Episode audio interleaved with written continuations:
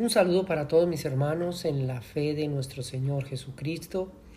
Ministerios Edificar le da la bienvenida una vez más a esta serie de estudios con relación a la doctrina de la salvación.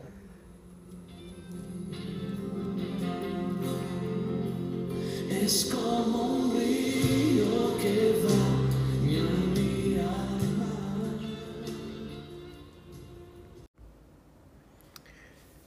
Bien, amados hermanos, continuamos con nuestro estudio acerca de la doctrina de la redención. Para hoy tenemos el capítulo 4, redención del alma y redención del cuerpo en un solo pago. Recordemos las palabras con las que terminamos la enseñanza pasada, porque sin merecerlo, sin mérito alguno, sin justificación, y sin ningún derecho alcanzado o propio del ser humano, Cristo dio su vida por él en obediencia, a fin de bendecirlo con la gracia de la vida eterna. Así que, amados hermanos, la redención es una obra que aborda toda la vida del ser humano, a fin de que la restauración sea integral su personalidad o su carácter, su espiritualidad y su cuerpo mismo. La redención se ocupa principalmente de la vida espiritual de una persona, es decir, que el pecador, al estar muerto en sus delitos y en sus pecados, por la gracia de Dios en la obra de la redención, pasa de muerte a vida. Esto requiere de un despertar íntegro y genuino, en donde el pensamiento verdaderamente aborda la realidad de la existencia de Dios y del conocimiento de su gloria y de su voluntad. Qué tremendo, amados hermanos. Esa restauración para el pecador es una restauración integral en donde aborda no solamente su pensamiento, sino que también toda su vida espiritual. Y como fin de esta gloria de la redención, al final de los tiempos, en la resurrección de los muertos, será transformado el cuerpo. Es decir, amados hermanos, que el pensamiento recobra vida en aquello que arrastra hacia la verdadera plenitud de la vida. Una vida que no encuentra obstáculo alguno en la misma muerte, sino que por el contrario, como ya lo habíamos dicho antes, es la misma muerte que abre la puerta hacia la gloria eterna o es la misma muerte que abre la puerta hacia la condenación eterna. No hay obstáculo alguno, amados hermanos, para esa obra de redención en donde ni la misma muerte puede obstruir o retener lo que Dios ha establecido o ha preparado en Cristo Jesús para aquellos que han sido bendecidos con esa gloria de la redención. Una persona que ha sido bendecida con la gracia de la salvación, es una persona que comienza una nueva vida en todo aquello que corresponde a la vida espiritual. Una vida que está sujeta a la misma existencia del Dios vivo, a esa misma existencia de su misma presencia. Una vida que transita por el camino de la justicia, de la verdad, de la santidad y del verdadero amor. Ese amor que solamente proviene de Dios. Eso corresponde a, ese, a esa vida espiritual, esa renovación del pensamiento, ese cambio de pensamiento. Esa redención sujeta, lleva, arrastra la vida de una persona hacia ese camino de la justicia, ese camino de la verdad, a ese camino de la santidad y por supuesto a ese camino y experiencia del verdadero amor de Dios. Una vida que, al igual que en el desarrollo de un recién nacido, esta nueva vida conlleva un proceso de crecimiento, amados hermanos, un proceso de formación, de educación y de edificación, a fin de que esta nueva vida alcance la madurez necesaria según la voluntad de Dios. Leemos, por ejemplo, en la carta a los Efesios capítulo 4, del verso 11 al verso 16. Y él mismo constituyó a unos apóstoles, a otros profetas, a otros evangelistas, a otros pastores y maestros, a fin de perfeccionar a los santos para la obra del ministerio, para la edificación del cuerpo de Cristo, hasta que todos lleguemos a la unidad de la fe y del conocimiento del Hijo de Dios, a un varón perfecto, a la medida de la estatura de la plenitud de Cristo, para que ya no seamos niños fluctuantes, llevados por doquier de todo viento de doctrina, por estratagema de hombres que para engañar emplean con astucia las artimañas del error, sino que siguiendo la verdad en amor, crezcamos en todo aquel que es la cabeza. Esto es Cristo, de quien todo el cuerpo bien concertado y unido entre sí por todas las coyunturas que se ayudan mutuamente según la actividad propia de cada miembro, recibe su crecimiento para ir edificándose en amor. Así que, amados hermanos, la redención como tal tiene un propósito. Y ese propósito es que los creyentes, los redimidos, aquellos que han sido salvos, aquellos que degustan de la presencia del Espíritu Santo, puedan ir edificándose mutuamente, puedan ir creciendo, puedan ir madurando hasta alcanzar dice que la plenitud del conocimiento de nuestro Señor Jesucristo. Esa madurez, amados hermanos. Este estado de madurez se le podría llamar la restauración del pensamiento, la restauración de los sentimientos y las decisiones. Este sería el propósito para aquellos que han sido llamados por la gracia de Dios a la experiencia de la redención en Cristo Jesús. Leemos otro verso hermoso en Salmos capítulo 6, verso 4. Oh Jehová, libra mi alma, sálvame por tu misericordia. Otro verso que dice Mateo 10, 28, y no temáis a los que matan el cuerpo, mas el alma no puede matar. Temed más bien aquel que puede destruir el alma y el cuerpo en el infierno. Qué tremendo pasaje. Primera carta a los tesalonicenses, capítulo 5, verso 23, verso 24, dice, y el mismo Dios de paz, os santifique por completo. ¿Quién hace esta obra, amados hermanos? El mismo Dios de paz, el mismo Dios que en Cristo Jesús nos reconcilió consigo mismo. Y dice que Él mismo nos santifique por completo. Que todo nuestro ser, espíritu, alma y cuerpo sea guardado irreprensible para la venida de nuestro Señor Jesucristo. Y dice, fiel es el que os llama, el que, el que también lo hará. La obra de redención, amados hermanos, es una obra de principio a fin.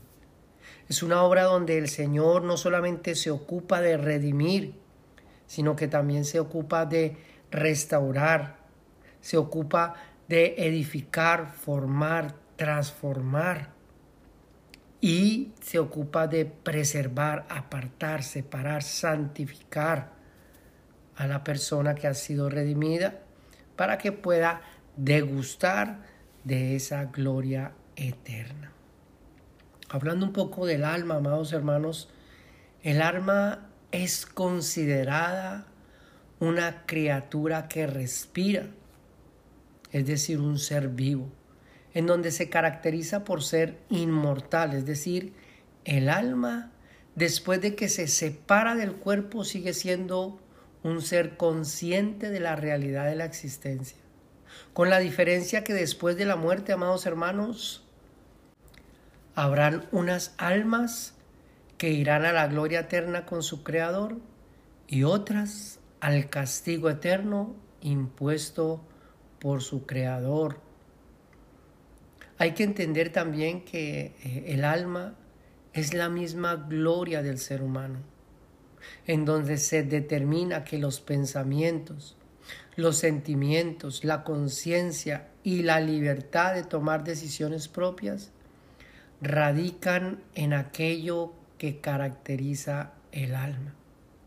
Por eso al final de los tiempos, amados hermanos, habrán almas que gozarán de la gloria eterna con su Creador, sencillamente porque fueron redimidas, rescatadas, pero también su pensamiento fue restaurado y por consiguiente su conducta fue restaurada.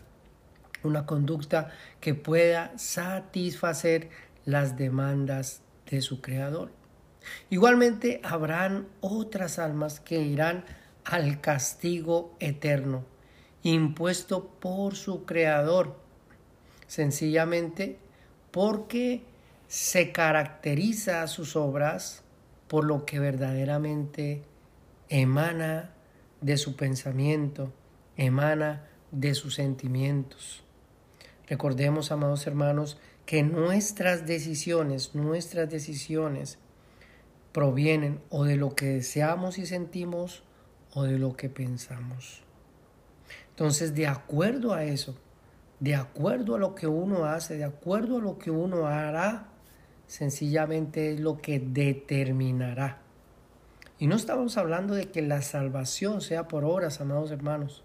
Estamos hablando de que una persona que ha sido redimida, una persona que ha sido salva, sencillamente ha sido salva con un propósito y ese propósito es restaurar el pensamiento, restaurar la conducta, restaurar sus sentimientos a fin de que su vida esté completamente sumergida en aquello que verdaderamente satisface la voluntad de Dios. Es por esto que la redención se ocupa directamente en rescatar el alma de la condena del pecado, restaurar la gloria de la vida espiritual a través de una vida comprometida con la justicia, santidad y voluntad de Dios, y redimir el cuerpo del sepulcro a través de la glorificación o redención del cuerpo.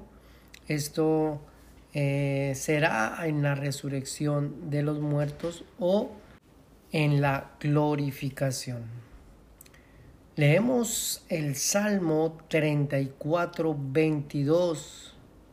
Jehová redime el alma de sus siervos y no serán condenados cuantos en él confían. Qué tremendo salmo. Jehová redime el alma de sus siervos y no serán condenados cuantos en él confían. Leemos otro pasaje acerca de la redención del cuerpo ahí en Romanos capítulo 8, verso 18 al 23. Pues considero que los sufrimientos de este tiempo presente no son dignos de ser comparados con la gloria que nos ha de ser revelada, porque el anhelo profundo de la creación es aguardar ansiosamente la revelación de los hijos de Dios, porque la creación fue sometida a vanidad, no de su propia voluntad, sino por causa de aquel que la sometió, en la esperanza de que la creación misma será también liberada de la esclavitud de la corrupción a la libertad de la gloria de los hijos de Dios. Pues sabemos que la creación entera aún gime y sufre dolores de parto hasta ahora. Y no solo ella, sino que también nosotros mismos, que tenemos las primicias del Espíritu Santo, aún nosotros mismos gemimos en nuestro interior, aguardando ansiosamente la adopción como hijos y la redención de nuestro cuerpo. Qué hermoso, amados hermanos. Aguardamos, no solamente la creación aguarda la manifestación de los hijos de Dios, sino nosotros mismos gemimos, aguardamos, tenemos esa esperanza que si no hemos muerto, podemos experimentar en la venida de nuestro Señor Jesucristo la glorificación del cuerpo, la redención de nuestro cuerpo, en donde nuestra alma tomará un cuerpo diferente, un cuerpo semejante a la gloria del cuerpo de nuestro Señor Jesucristo, un cuerpo libre, completamente libre de la misma presencia del pecado. Qué hermoso. El cuerpo del ser humano es aquello que le permite materializarse al alma. Y es el mismo cuerpo que da a conocer la realidad de la existencia del alma en este mundo físico. Y es el mismo cuerpo que da a conocer el hecho de que un alma exista en esta realidad o que se extinga de la vida física en el momento de la misma muerte. Asimismo, después de la muerte, amados hermanos, el alma requiere de un cuerpo, y en este caso, un cuerpo espiritual según la realidad a la que pasa o experimenta después de la muerte. Esto lo podemos mirar ahí en la primera carta de los Corintios, capítulo 15, el verso 40 en adelante. Dice, hay cuerpos celestiales y cuerpos terrenales, pero una es la gloria de los celestiales y otra la de los terrenales. Una es la gloria del sol, otra la gloria de la luna y otra la gloria de las estrellas. Pues una estrella es diferente de otra en gloria.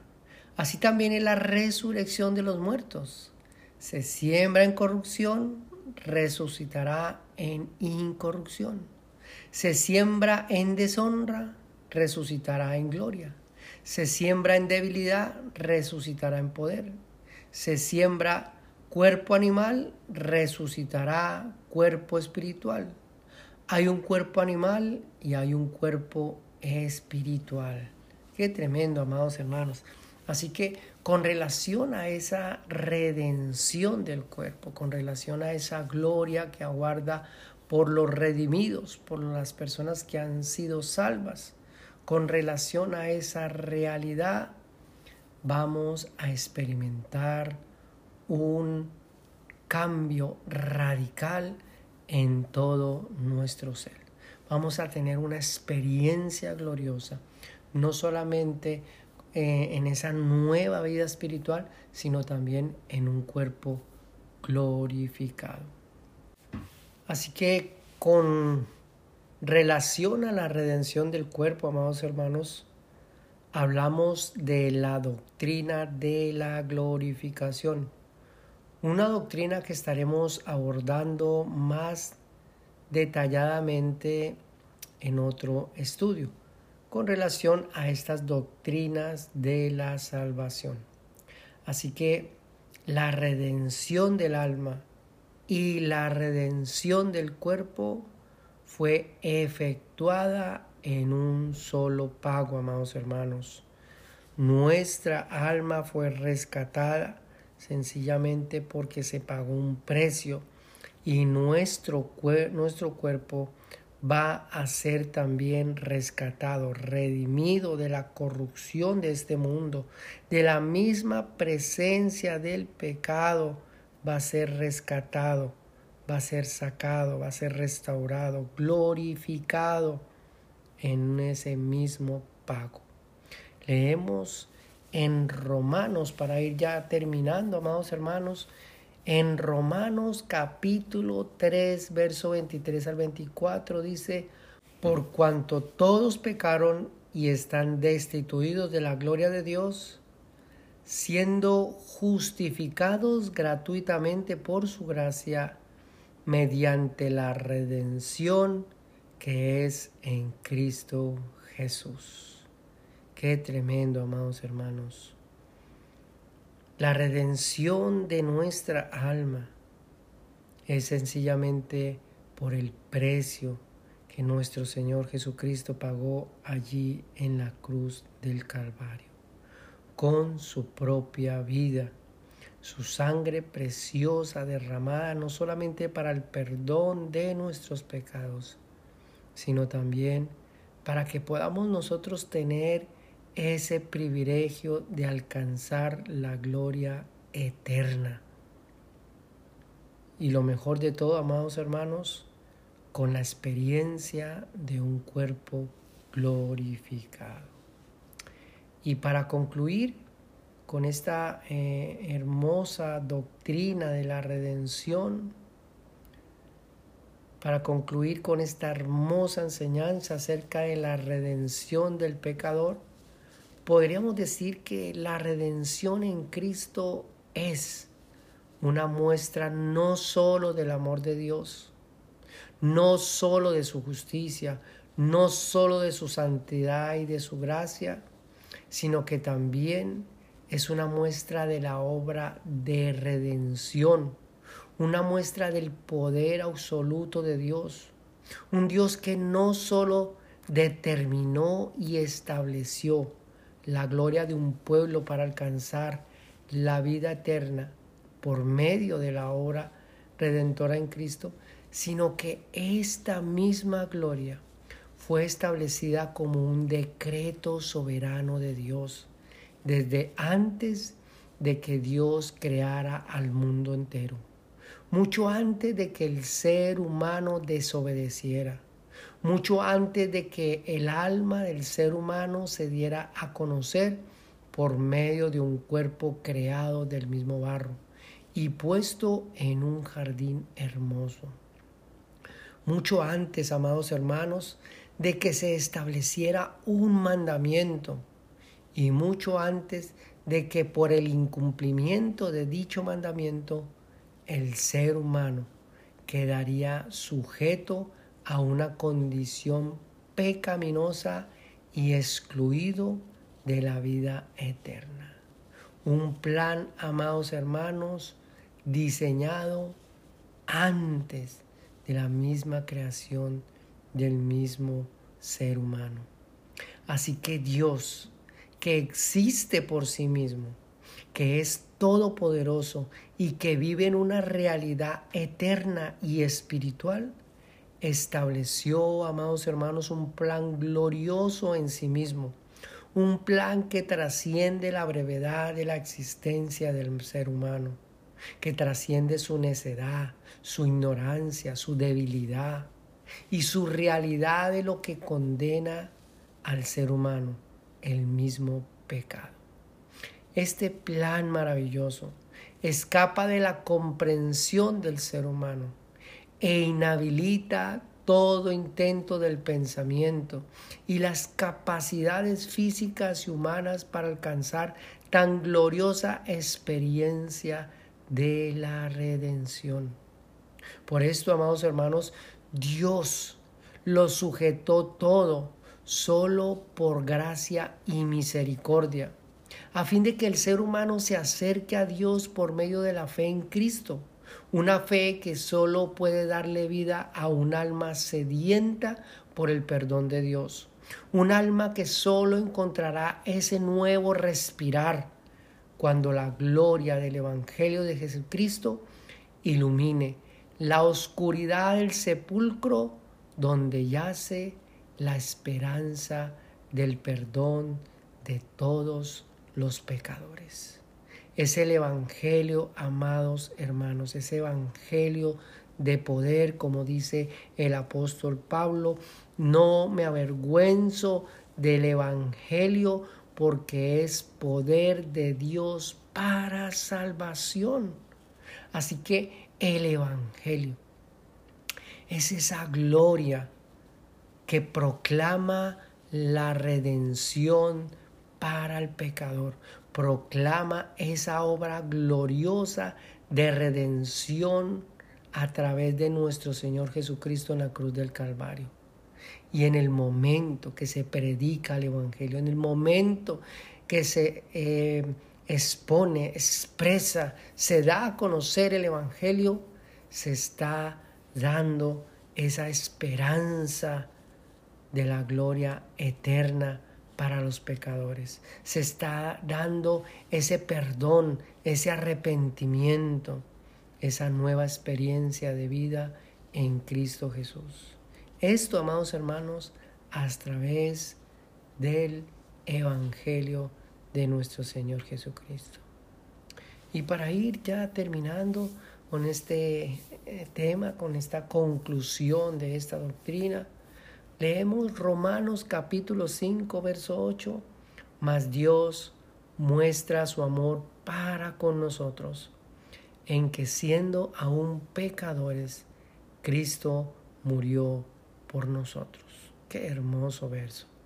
Leemos también otro verso que hemos leído ya en primera eh, carta del apóstol Pedro, del capítulo 1, verso 18 en adelante, sabiendo que fuiste rescatados de vuestra vana manera de vivir, la cual recibiste de vuestros padres, no con cosas corruptibles como oro o plata, sino que fuiste rescatados de vuestra vana manera de vivir con la sangre preciosa de nuestro Señor Jesucristo, como de un cordero sin mancha y sin contaminación, ya destinado desde antes de la fundación del mundo, pero manifestado en los postreros tiempos por amor de vosotros, y mediante el cual creéis en Dios, quien le resucitó de los muertos y le ha dado gloria,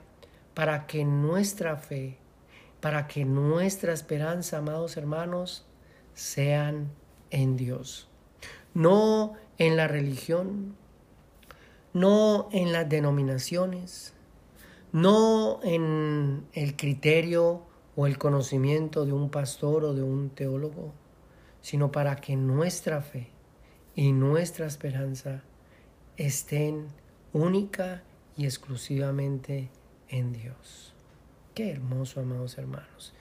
Quiero concluir con estas mismas palabras que concluimos el mensaje eh, pasado, porque sin merecerlo, sin mérito alguno y sin justificación y sin ningún derecho alcanzado o propio del ser humano, Cristo dio su vida por él en obediencia a fin de bendecirlo con la gracia de la vida eterna. Qué precioso, amados hermanos, porque sin merecerlo, sin mérito alguno, sin justificación y sin ningún derecho alcanzado o propio del ser humano, Cristo dio su vida por él en obediencia, a fin de bendecirlo con la gracia de la vida eterna.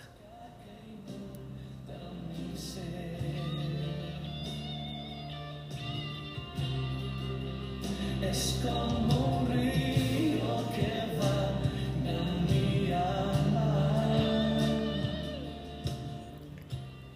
Bien, amados hermanos, dejamos hasta aquí. Si esta enseñanza ha sido de edificación para su vida, compártala con otras personas a fin de que también sean edificadas. Y no se pierda nuestro próximo estudio que vamos a estar comenzando con la doctrina de la soberanía de Dios. Doctrina de la soberanía de Dios.